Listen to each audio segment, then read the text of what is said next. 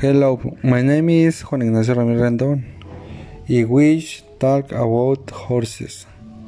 The, the horses is a mammal that belonging to the Equidae family. The family of the horses is called a market. The young mare falls or falls in the case or being males and females in the are families. Horses are animals that physically have a great bearing. Its neck is by being long, including bristles of considerable length and, and an extremely elongated head with two erect ears. The tail also studied or force its length. The extremely variable helps the horses to stimulate the brain and release chemicals that bring relief.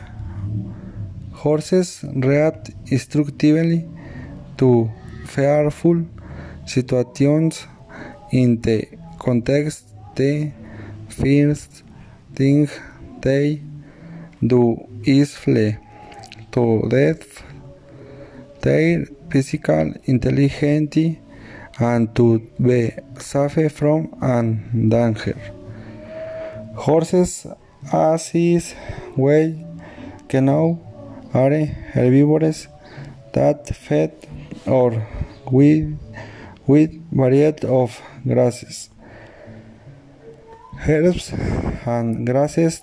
The basic and key for food for a uh, domestic horses, but this must be carefully inspected that it is free or dust since it can be harmful to the animals.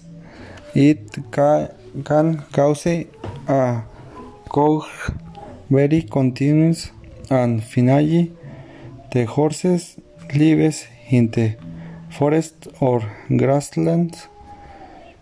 They are so capable or adapting to the new environment to when their habitat changes.